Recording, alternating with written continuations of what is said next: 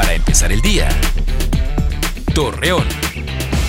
Muy buenos días, jueves 20 de agosto le presentamos la información para empezar el día.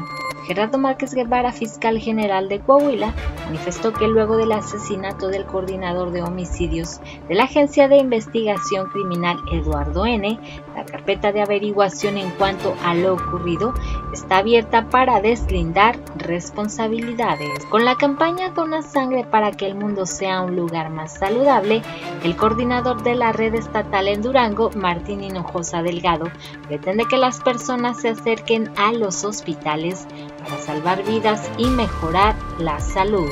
Según los datos realizados por el subsecretario de Prevención y Promoción de la Salud, Hugo López Gatel, comunicó que en Coahuila la enfermedad de COVID-19 está disminuyendo.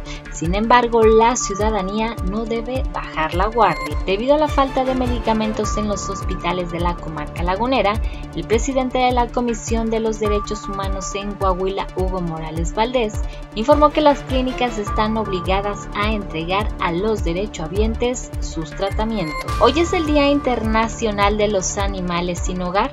Su principal objetivo es brindar una solución al problema y con actividades que llevan a cabo las organizaciones, mejorar la responsabilidad en la sociedad para reducir el abandono.